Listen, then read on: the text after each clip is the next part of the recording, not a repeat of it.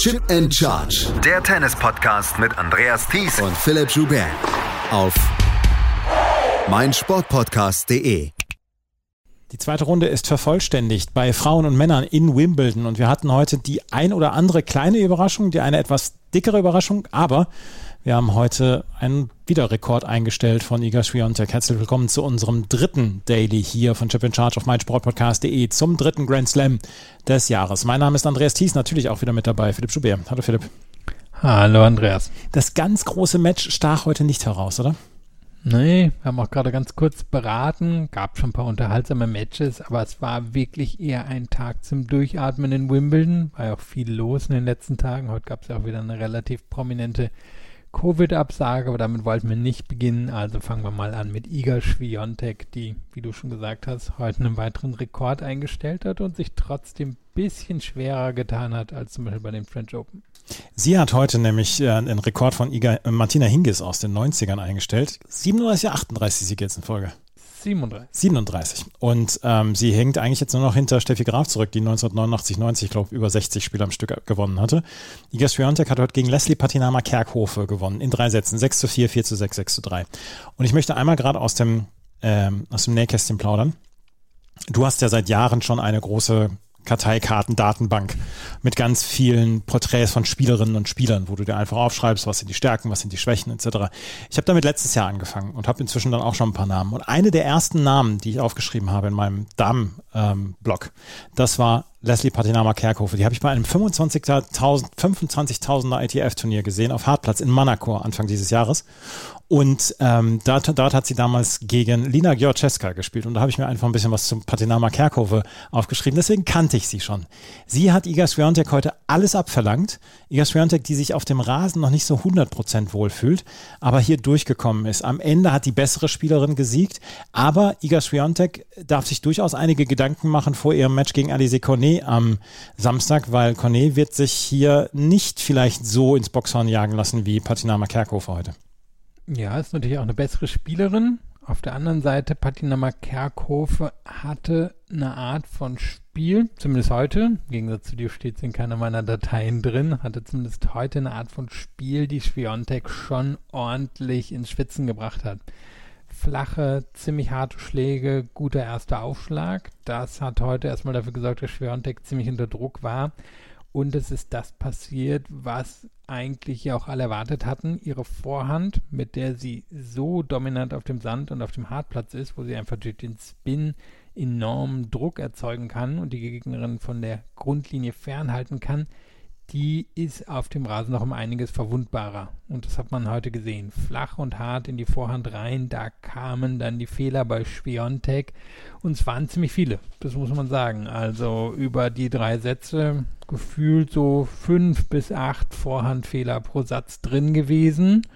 Und der Rest des Spiels, der hat es ihr dann quasi gerettet. Und äh, ihre Gegnerin musste dann natürlich irgendwann auch zum Ende, Schwerontek hatte sich dann Anfang des dritten Satzes abgesetzt, musste dann relativ viel Risiko gehen. Und das hat Schwerontek dann hinten ausgesessen. Aber das war schon ziemlich herausfordernd. Ist natürlich die Frage, hat Cornet auch die Art von Vorhand, um die Vorhand von Schwiontek reinzugehen? Wahrscheinlich nicht. Ihre hat einfach ein bisschen, ein bisschen mehr Loopy, da ist ein bisschen mehr Höhe drin, aber sie hat natürlich andere Mittel, um Schwiontek auch in der nächsten Runde in Gefahr zu bringen.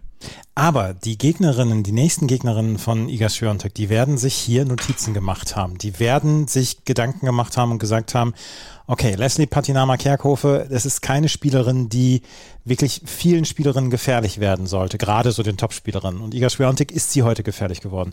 Und da hat man Schwächen entdeckt bei Iga Swiatek, gerade heute auf diesem Rasen. Und ja, auf dem Sandplatz und auf dem Hartplatz sind diese sind diese Schwächen quasi nicht da. Aber wenn sie nicht so viel Zeit bekommt, wenn dieser Ball flach abspringt, wenn der Ball hart in die Vorhand kommt, dann hat sie diese Schwäche und dann kann sie angegriffen werden. Und ich meine, wir suchen seit Februar nach Schwächen bei Iga Schwiontek in deren Spiel. Ja, die Frage ist halt nur, wer kann es am Ende hier umsetzen? Genau. Weil Schwiontek bringt natürlich noch genug andere gute Sachen mit. Der Return war heute schon ganz okay, obwohl der erste Aufschlag Patina Kerkhofe war, war richtig gut. Also da hat Schwiontek sich schon schwer getan, aber gegen den zweiten hat sie wirklich wieder extrem gut gespielt. Also wenn hier jemand sich schlagen will, der erste Aufschlag, der wird schon gebraucht werden und am besten in wirklich hoher Quote und dann eben die Fähigkeit, diese Vorhand reinzugehen.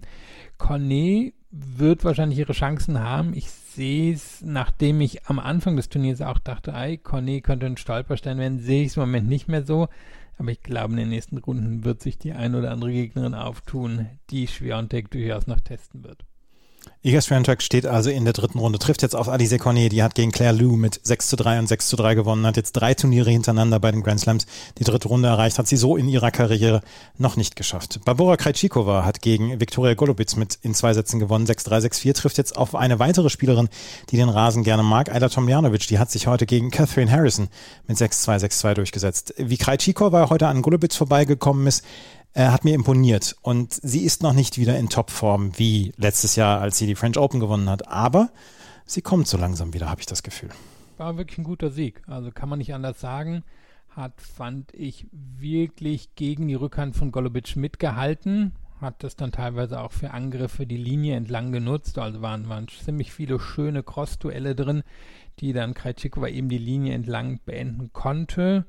Aufschlag kam noch nicht so in der Quote, wie man es erwarten würde. Wenn sie da noch 10, 15 Prozent draufpacken kann, dann ist sie eine, die wahrscheinlich doch einige Gegnerinnen gefährden könnte. Problem ist, jetzt kommt erstmal Tomljanovic, stand hier letztes Jahr im Viertelfinale, dann käme vermutlich Schwiontek, immerhin ja dann zu dem Zeitpunkt wären es 38 Siege in Folge, also einfach meins die Auslosung nicht. Nur wer Fan von Krajcikova ist, ich glaube, der kann jetzt erstmal ordentlich durchpusten, denn sie hat in dem Match Niveau gezeigt, was sie in die Top 10 zurückführen sollte. Ich glaube, da muss man sich keine großen Sorgen mehr machen.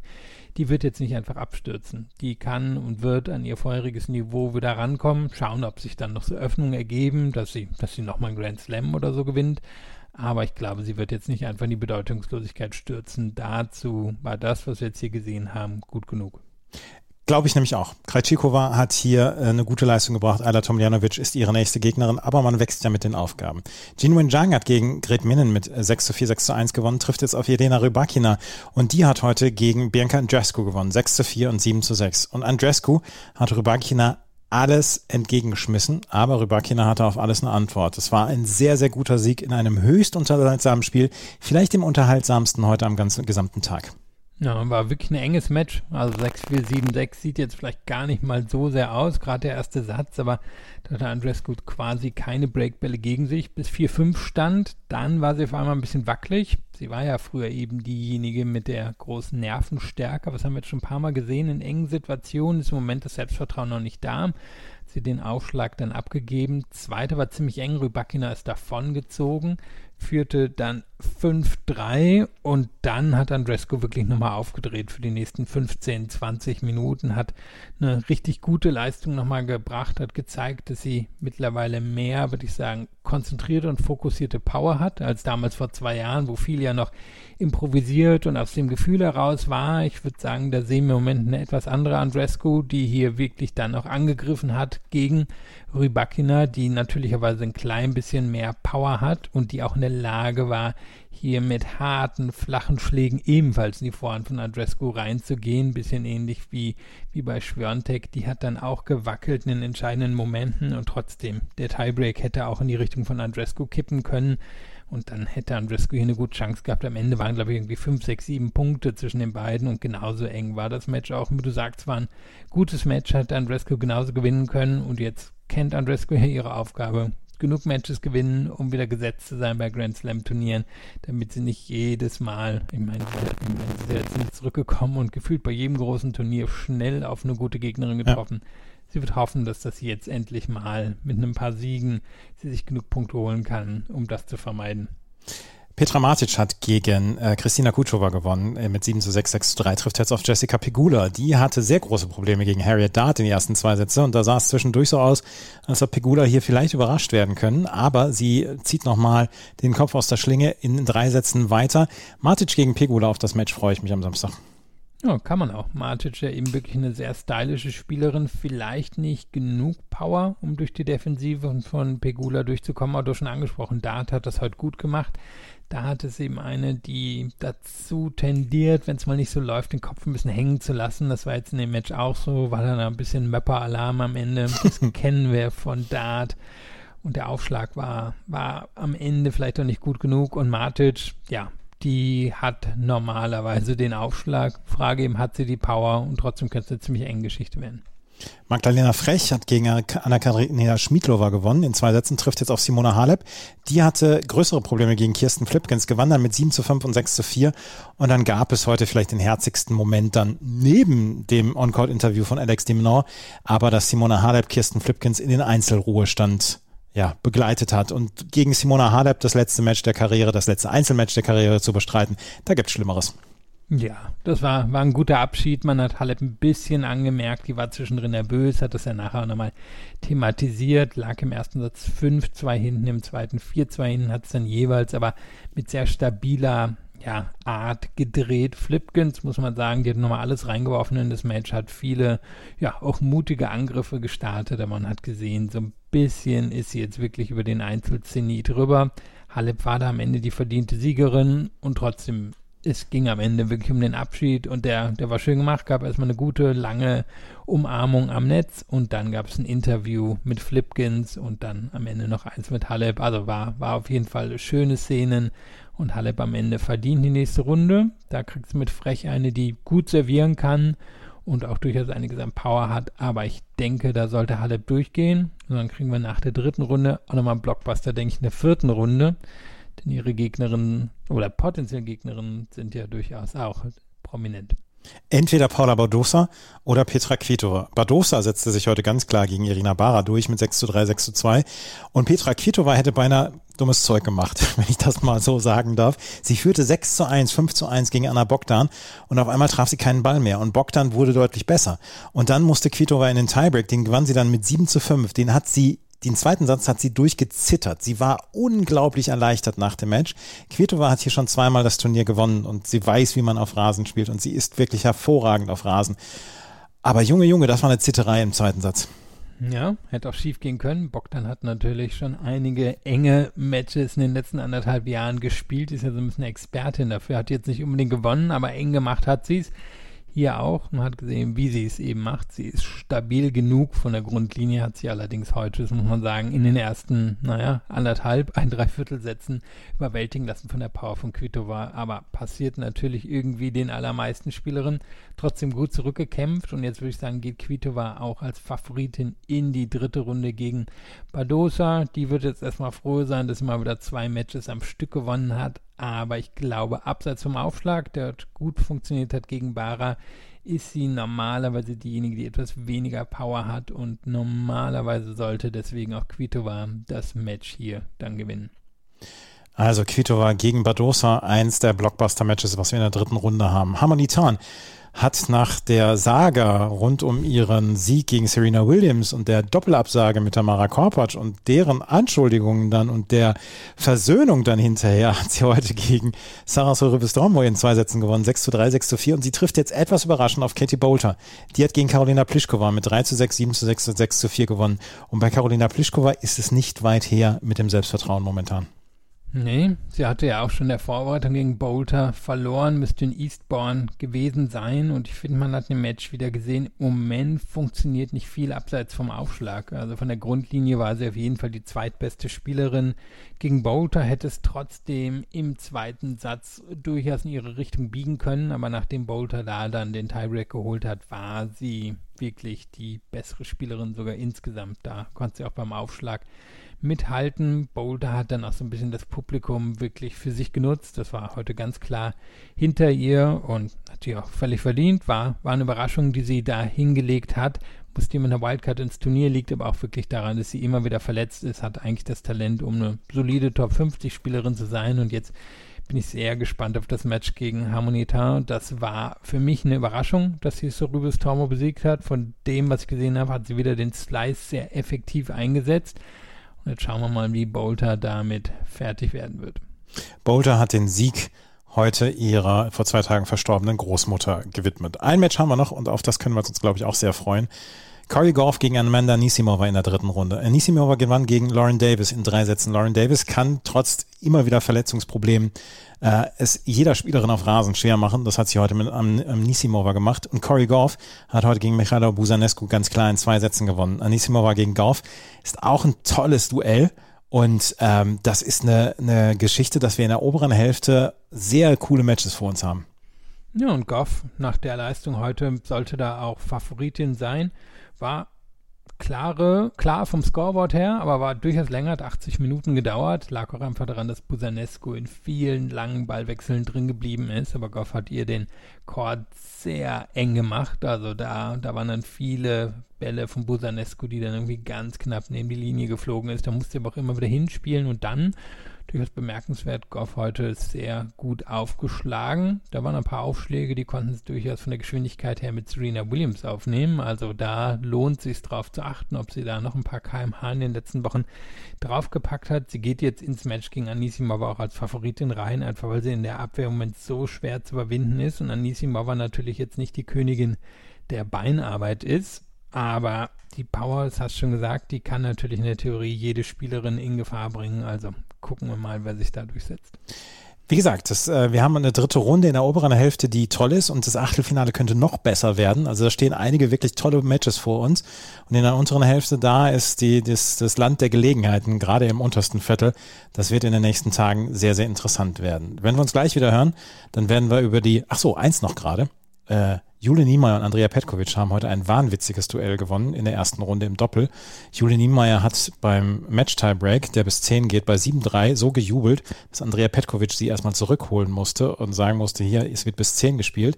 Und dann hätten die das beinahe noch verloren, das Match, haben dann den siebten Matchball genutzt und sind in die zweite Runde eingezogen. Ähm, für Jule Niemeyer läuft es in diesem Jahr. Ja, ich muss jetzt sagen, ich habe nichts von dem Match gesehen. Ich habe sehr lange gesehen sehr viel davon gesehen. Es war sehr lustig. Ja, das kann ich mir durchaus vorstellen, ja auch nicht die erste. Also ich meine, alle hatten ja auch erwartet, dass Serena Williams vielleicht davon nichts wüsste. Und die war ja durchaus in der Situation dann in ihrem Match. Ich glaube, stand irgendwann 8-6. Alle haben geguckt, na, jubelt sie? Nee, sie wusste Bescheid, aber Niemeyer eben noch nicht. Also, das war die Frauen. Wenn wir uns gleich wieder hören, dann werden wir über die Männer sprechen. Und die hatten heute einige Matches in der unteren Hälfte. Zwei sind noch nicht beendet, aber Rafael Nadal ist weiter. Und vor allen Dingen ist Nick Kyrgios weiter mit einer Gala-Vorstellung. Das alles gleich hier bei Chip in Charge, dem Tennis Talk auf meinsportpodcast.de. Nick Kyrgios hat heute nach seinem Match gegen Filip Krajinovic gesagt, ich wollte noch ein paar Leute daran erinnern, dass ich verdammt gut Tennis spielen kann. Er hat nicht übertrieben. Er ist ja einer, der leicht zur Übertreibung neigt und vielleicht auch ein bisschen zum Drama etc. Aber was er heute gegen Filip Krajinovic gezeigt hat, war nicht weniger als Weltklasse. 6 zu 2, 6 zu 3, 6 zu 1 gegen einen, der letzte Woche noch in einem Finale stand bei einem Rasenturnier. Philipp, das war eine bärenstarke Leistung von Nick Kyrgios und das war heute das, was er gezeigt hat, was er halt zeigen kann und was er zu selten zeigt. Ja, das ist wahrscheinlich das Maximum, was er rausholen kann. Und das Maximum würde ihn zu einem Top-10-Spieler machen, wenn er das regelmäßig hinbekäme. Am Ende, glaube ich, war es 50 Winner, 10 Unforced Errors oder so. Dürfen wir bei ihm nie vergessen. Sein Spiel ist jetzt auch nicht nur auf puren Angriff aufgebaut, sondern darauf, dass er von der Grundlinie einfach sehr viele Bälle für seine Größe zurückbekommt, das Tempo variieren kann und dann den richtigen Abschluss findet. Genauso hat es heute gemacht. Krajinovic hatte, wie du schon sagst, in Queens das Finale erreicht, hat gesagt, naja, eigentlich ist Rasen trotzdem nicht mal im Belag. Und normalerweise sollte er aber nicht so auf den Deckel bekommen von Kyrgios, aber der hat heute wirklich sehr gut gespielt und damit jetzt natürlich den Blockbuster der dritten Runde hier angesetzt gegen Stefanos Tsitsipas. Da kann man wirklich gespannt sein. Stefanos Tsitsipas gewann gegen Jordan Thompson mit 6 zu 2, 6 zu 3, 7 zu 5. Thompson hat ihn nicht gefordert. Tsitsipas wurde in der ersten Runde gegen Alexander Richard gefordert, aber es, man, man hat so ein bisschen das Gefühl, dass er sich so reingespielt hat. Tsitsipas gegen Kyrgios. Ich möchte fast sagen, dass Kyrgios der leichte Favorit ist. Wie geht's dir?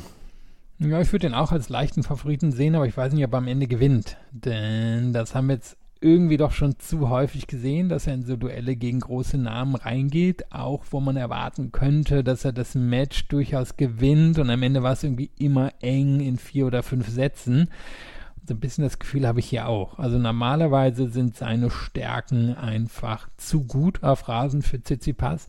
Ich denke, dass wenn er in die Rückhand von Tsitsipas viel reinservieren würde, er ziemlich viele einfache Punkte machen würde. Ich glaube auch, dass die Rückhand von Tsitsipas nicht stabil genug ist auf dem Rasen. aber so ganz traue ich Kyrgios halt nicht über den Weg, bis er es wirklich mal geschafft hat. Ja, gut, du hast ja recht. ich bin ja schon still. Nö, Favorit ist er, aber es ist ja die Frage, kann er es umsetzen? Ich würde ja. jetzt nicht auf ihn tippen. Nikiras gegen Tsitsipas, das ist das Match. Am Samstagnachmittag wird es wahrscheinlich das zweite oder dritte Match auf dem Center Court sein. Da können wir uns, glaube ich, alle drauf freuen. Ähm, Rafael Nadal hat heute auch gespielt gegen Ricardas Berankis. In vier Sätzen hat er gewonnen. Er hat sich den dritten Satz wieder abnehmen lassen und so richtig zu 100% souverän sieht es noch nicht aus, aber er ist durch und er trifft jetzt auf Lorenzo Sonego. Der hat in drei Sätzen gegen Hugo Gaston gewonnen. Rafael Nadal, ähm, es gibt heute schon wieder einen Artikel in der Zeit, dass zwei Orthopäden gesagt haben, naja, Müller-Weiß-Syndrom kann das aber nicht sein, was er mit seinem Fuß hat. Tja, wer weiß es schon. Vielleicht ja. wird er uns noch aufklären. Ähm, heute ja, war unterhaltsame Geschichte. Berankis wurde mal ganz früher mit Nikolai Davidenko verglichen. Das war ja so ein bisschen das Kryptonit für Nadal vor vielen, vielen Jahren. Nur hat Berankis dann von ähm, Davidenko auch die Fähigkeit geerbt, keinen wirklichen Aufschlag zu haben. Dadurch hatte Nadal da schon die Nase vorn. Der hat einfach heute besser aufgeschlagen als Berankis. Von der Grundlinie war das durchaus amüsantes Duell. Berankis hat Nadal immer mal wieder in Gefahr gebracht. Der hat auch auf der Vorhand ein bisschen gewackelt. Berankis lag auch, meine ich, im zweiten Satz schon mit 4-2 vorne. Ich meine, er hatte auch im ersten Satz ein 3-1, bin ich mir jetzt aber nicht mehr ganz sicher. Eigentlich war er in den ersten drei Sätzen mindestens ebenbürtig, aber Nadal hat halt immer angezogen in diesem Match, wenn es wirklich eng wurde. Hat immer mal wieder drei, vier Spiele in Folge gewonnen und das dann für sich entschieden. Jetzt kriegt er allerdings eine ziemliche Herausforderung in der nächsten Runde. Lorenzo Sonego, der kann sehr, sehr gut aufschlagen, im Gegensatz zu Berankis. Der ist jetzt von der Grundlinie nicht so gut wie Berankis, aber bringt eine herausragende Aufschlagsleistung, kann ich mir vorstellen, dass er Nadal wirklich in Gefahr wird bringen können. Botik van der Sansrolp hat gegen Emil Rousseau-Vori gewonnen in vier Sätzen, trifft jetzt auf Richard Gasquet. Der hat zum ersten Mal seit 2018 die dritte Runde eines Grand Slams erreicht. Er hat gegen Mackenzie McDonald in vier Sätzen gewonnen. Alex Molkan hat gegen Marcus Giron in drei Sätzen gewonnen, trifft jetzt auf Taylor Fritz. Der hat in drei Sätzen gewonnen gegen Alistair Gray. Erstens, Philipp, gibt es einen britischeren Namen als Alistair Gray? Und zweitens, ist Taylor Fritz hier vielleicht einer der zwei Favoriten auf das Halbfinale in der, im untersten Viertel? Ja, hat sich zumindest so ergeben, ne? Ähm, weil jetzt in der nächsten Runde gegen Molchan ist er schon der leichte Favorit. Molchan bewegt sich sehr gut, hat ein schönes Linkshänderspiel, nur Fritz bringt halt den Aufschlag mit oben in diesem Teil der Auslosung, da müssen die Herren morgen nochmal ran. Kubler gegen Novak, das sollte Kubler gewinnen. Der stand schon ganz kurz vor dem Gewinn, als heute Regen kam. Cressy gegen Sock, da liegt Sock im Moment relativ klar vorne. Trotzdem will ich Fritz für stabiler halten als die beiden möglichen Sieger dort oben. Tja, und schon war er im Viertelfinale. Und er hat ja in diesem Jahr auch schon einen Sieg gegen Rafael Nadal geschafft, im Finale von Indian Wells. Also im Bereich des Möglichen sogar, dass er noch weiter kommt. Irgendwie schwer vorstellbar, weil ihm ja eigentlich so ein bisschen die Beinarbeit fehlt auf dem Rasen. Auf der anderen Seite mit dem Aufschlag, der sicherlich zu den zehn Besten auf der Tour gehört, wird er immer eine Chance haben. Dennis Novak gegen Jason Kubler, das ist noch nicht beendet, da führt Jason Kubler mit 2 zu 0 Sätzen und Jack Sock führt mit 2 zu 0 Sätzen gegen Maxim Cressy. Und Jack Sock vielleicht mal wieder im Achtelfinale in der zweiten Woche zu sehen, das wäre schon eine ganz coole Geschichte, aber ich möchte hier den Tag nicht vor dem Abend loben. Christian Garin hat gegen Hugo Grenier in drei Sätzen gewonnen, trifft jetzt auf Jensen Brooksby, der hat in drei Sätzen gegen Benjamin Bonsi gewonnen. Alex de Minaur, der hat heute gegen Jack Draper ein sehr, sehr unterhaltsames Match gewonnen. 5-7, 7-6, 6-2, 6-3. Trifft jetzt auf Liam Brody, der Diego Schwarzmann besiegt besiegt hat. Alex de Menor, äh, ist der vielleicht dann auch ein Favorit hier, das Halbfinale zu erreichen? Einer von zwei oder dreien. Ja, also ich meine, den Anspruch muss er haben. Ich glaube, das hatten wir auch schon in der Sendung vor zwei Tagen gesagt. Er ist hier der quasi Erfahrene. Er ist hier derjenige, der, naja, zumindest im Moment das größte Grundtalent mitbringt. Das Match gegen Draper war echt eng. Draper ist ja ein Linkshänder, der sehr gutes Offensivtennis gespielt hat in den ersten zwei Sätzen, eigentlich bis zum Tiebreak im zweiten Satz. Und dann war bei ihm auf einmal so ein bisschen die Puste raus. Das hat die Menor genutzt, um sich diesen Tiebreak zu Null zu holen. Und dann muss man sagen, in den letzten beiden Sätzen hat die Menor ein sehr hohes Niveau gebracht. Also der hat wirklich fast alles in den Court reinbekommen. Der hat die Bälle extrem tief gehalten. Da waren viele lange, auch durchaus spektakuläre Ballwechsel drin und da hat er wirklich kaum noch gezuckt. Einmal, glaube ich, noch den Aufschlag abgegeben, als nicht hätte sein müssen. Davon ab war es eine sehr gute Leistung. Er ist auch für mich der klare Favorit gegen Brody. Der hat heute eine richtig schöne Geschichte gegen Schwarzmann hingelegt. Da stand 6-2, 4-4. Dann verliert Brody auf einmal elf Spiele in Folge, liegt wirklich 0 zu 3 und ich meine sogar 15-30 im vierten Satz gegen Schwarzmann hinten. Biegt das Match noch um, nur hat er normalerweise nicht die Power, um durch die Defensive von Demenor durchzukommen. Und dann würde Demenor in der vierten Runde stehen. Auch da wäre er der Favorit. Also der kann eigentlich nur den Anspruch haben, hier ins Halbfinale zu gehen. Nur er hat es eben auch noch nicht bewiesen. Ja, äh, irgendwann muss es sein. Irgendwann muss man das beweisen. Daniel Elahi Galan ist auch in der dritten Runde. Der hat allerdings heute nicht gespielt. Der hätte gegen Roberto Bautista Agut spielen müssen. Und ich glaube, Bautista Agut hätte sich hier in diesem Feld eine ganze Menge ausgerechnet. Aber er hat, ähm, ist positiv an Corona, von Corona getestet worden. Er ist positiv auf Corona getestet worden, Entschuldigung, und musste das Turnier deswegen absagen. Ein großer Schlag für das Herrenfeld, gerade in der unteren Hälfte. Und ähm, Elahi Galan Tja, der ist in der dritten Runde und es tut mir sehr, sehr leid für Bautista Agut. Ja, du hast gesagt, der hat hier wahrscheinlich eine sehr gute Chance gehabt, beizukommen. Vor allem, weil Dennis Shapovalov ja auch ausgeschieden ist, der ihn hier letztes Jahr so klar rausgenommen hat. Der hat gegen Nakashima keine gute Leistung gebracht, hat dann auch nachher gesagt, er ist wieder mal ein bisschen angeschlagen. Müssen wir mal gucken, ob der jetzt eine Zeit lang aussetzen muss. Aber bei dem kam nicht viel, also Bautista Gut wäre auf jeden Fall der Favorit gewesen, hier in die vierte Runde zu gehen. Und natürlich hätte man ihm gegen Kirsten Tsitsipas auch eine Chance gegeben. So ist die Chance vorbei. Hoffen wir, es kommen nicht noch mehr Spieler und Spielerinnen, die hier werden aufgeben müssen wegen Covid. Ja, es ist, äh, die Hoffnung ist wahrscheinlich verfrüht, weil so wie es sich anhört, was man auch hört von den Kolleginnen und Kollegen im Presseraum, da ist es, da geht es auch sehr, sehr gut um und ähm, das ist es ist leider bitter im Moment. Und dann haben wir noch ein Match. Brandon Nakashima hat gegen den Shapovalov gewonnen in vier Sätzen. Ich glaube, dass Shapovalov irgendwann die große Chance hat, dieses Turnier zu gewinnen. Das, da glaube ich sicher dran. Aber der hat im Moment eine wirkliche, wirkliche, wirkliche Mistphase. Sieben seiner letzten acht Matches hat er verloren, jetzt gegen Brandon Nakashima in vier Sätzen und hat sich zwischendurch auch so ein ganz kleines bisschen in die Niederlage, naja, ja, in die Niederlage so einfach reingegeben. Ja, wie gesagt, er hat hinterher gesagt, er sei verletzt. Also müssen wir ihn jetzt erst auch mal beim Wort nehmen. Würde dir zustimmen, dass es jetzt keine gute Leistung war. Problem war, wie eigentlich so häufig, der Return. Er hatte einfach wenig Gefühl für den Return. Da geht er halt häufig direkt auf den Winner drauf. Das kann klappen. Ich meine, es hat bei Nali zu zwei Grand Slam-Titeln geführt. Nur hat sie darüber hinaus dann halt extrem stabil spielen müssen, damit das so geklappt hat. Und das ist bei Shapovalov im Moment nicht der Fall. Wir wissen trotzdem, er kann natürlich immer einen raushauen. Er hat jetzt auch schon bei Grand Slams gute Resultate gehabt. Er wird hier in den nächsten zehn Jahren wahrscheinlich irgendwann wirklich eine gute Chance haben, den Titel zu gewinnen. Aber diesmal, ja, hat er seine Auslosung nicht nutzen können. Das ist das Herrenfeld in der unteren Hälfte. Ähm, zwei Matches, wie gesagt, sind noch nicht beendet und in der oberen Hälfte geht es jetzt morgen weiter. Lass uns aufs Order of Play gucken. Dian Paris gegen Ons Jabeur auf dem Center Court ab 14.30 Uhr. Danach Novak Djokovic gegen Miomir Kaczmanowicz und dann Cameron Norrie gegen Steve Johnson. Das haben sich Norrie und Johnson wahrscheinlich auch nicht denken können, dass sie mit so einer Paarung dann auf dem Center Court landen. Aber britischer Content, der muss natürlich gepusht werden. Auf dem Court Nummer 1, Heather Watson gegen Kaya Juvan und danach Angelique Kerber gegen Elise Mertens und dann Oscar Otte gegen Carlos Alcaraz. Ich freue mich ja schon sehr auf das Match Otte gegen Alcaraz. Ja, kann man auch. Dürfte morgen auf jeden Fall einer der Höhepunkte sein.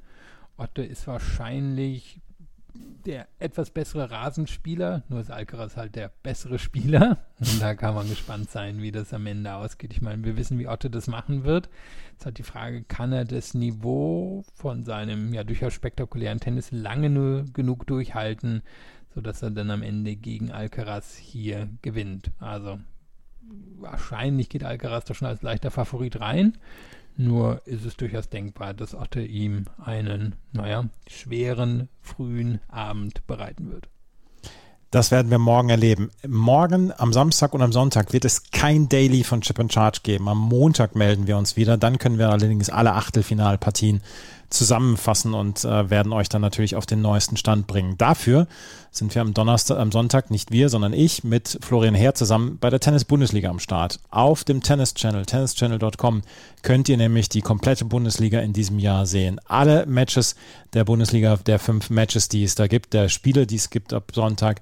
Und dann gibt es die Konferenzschaltung und die werden Florian Herr und ich dort dann kommentieren an diesem Sonntag. Also wenn ihr am Sonntagnachmittag nichts vorhabt und zwischen Tennis zwischen Wimbledon und der Tennis-Bundesliga mal hin und her schalten wollt, ihr seid herzlich eingeladen dazu. Der Rabattcode ChipCharge20, der gilt immer noch, den könnt ihr immer noch nutzen, wenn ihr diesen Kanal abonnieren wollt. Ansonsten, wenn euch das gefällt, was wir ja, hier machen. kurz noch. Es ja. gibt ja auch noch eine Challenger Corner dazu. Genau. Habe ich doch heute schon reingehört beim Joggen. Ähm, unter anderem ist Christopher Kaas da, der eben über die Tennis-Bundesliga spricht. Also wer vorbereitet sein möchte, der kann auch noch die Challenger Corner Danke, dass du das jetzt noch gesagt hast. Die Challenger Corner ist auch raus. Und in der Challenger Corner spricht Christopher Kaas auch darüber, dass einer, der gerade seine Karriere beendet hat, die Bundesliga dann doch noch mitspielt. Das war's für heute. Wenn euch das gefällt, um den Spruch jetzt noch zu Ende zu bringen, freue ich mich über, oh, freuen wir uns über Bewertungen, Rezensionen auf iTunes und Spotify. Folgt uns auf Twitter, Facebook und Instagram. Twitter wird die nächsten Tage dann natürlich auch bedient werden. Vielen Dank fürs Zuhören. Bis zum nächsten Mal. Auf Wiederhören. Chip and Charge. Der Tennis-Podcast mit Andreas Thies und Philipp Joubert. Auf meinsportpodcast.de.